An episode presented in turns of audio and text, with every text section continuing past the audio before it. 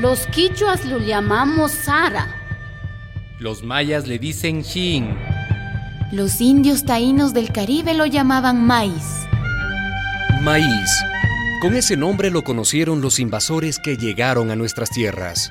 Hoy otra invasión amenaza esta semilla nativa tan presente en la cultura latinoamericana. Las semillas híbridas y transgénicas de maíz están contaminando y acabando con los cultivos nativos. Transnacionales extranjeras hacen negocio con los transgénicos, mientras arruinan las comunidades campesinas y la soberanía alimentaria de nuestros pueblos. Contaminan la tierra con agrotóxicos y usan las cosechas para fabricar biocombustible y dar de comer a los vehículos en vez de a las personas. Cuando el maíz estaba hecho de maíz, lo cosechábamos, comíamos y sembrábamos, en un desliz. Lo comemos en tortillas o en tamales y lo tomamos como chicha. Con él hacemos harina para las arepas o la colada morada. No dejemos que desaparezca. Dile no al maíz transgénico. Maíz nativo, patrimonio cultural de la humanidad. Una campaña de acción ecológica. Cuando el maíz estaba hecho de maíz. Pagi Pachamama, manda. Gracias a ti, Pachamama. Gracias por darnos la vida en tus semillas. Mira, Mashiko, yo tengo oca, macho y meyoco. Ricuchi, Mis semillitas están lindas, conservaditas, con ceniza están. yo también he traído A ver, deja ver. semilla de quinoa, zanahoria blanca, chochos. ¿Quieres cambiar? Chucarillo.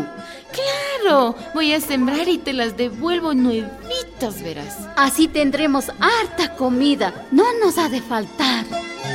Las mujeres campesinas, desde tiempos inmemoriales, son las guardianas de las semillas nativas. Las conservan, las siembran, las multiplican, las intercambian. Ahora que las semillas nativas están amenazadas por el negocio de los transgénicos, de las empresas transnacionales, de los acuerdos comerciales y las patentes robadas, ellas las defienden como defienden la vida. Las cuidamos para los demás. Somos guardianas, no dueñas. Una campaña De acción ecológica.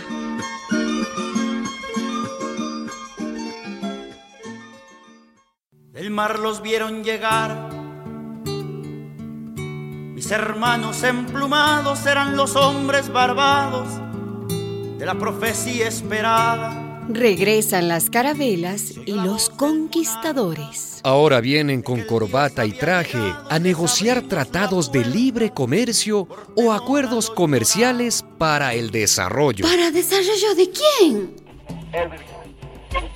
Estos acuerdos solo benefician a las empresas transnacionales europeas y a sus agricultores que reciben subsidios de sus gobiernos. Así, pueden vender sus cosechas más baratas que nuestros campesinos. Además, la mayoría de los productos que vendrán serán transgénicos, que no son naturales y perjudican la salud.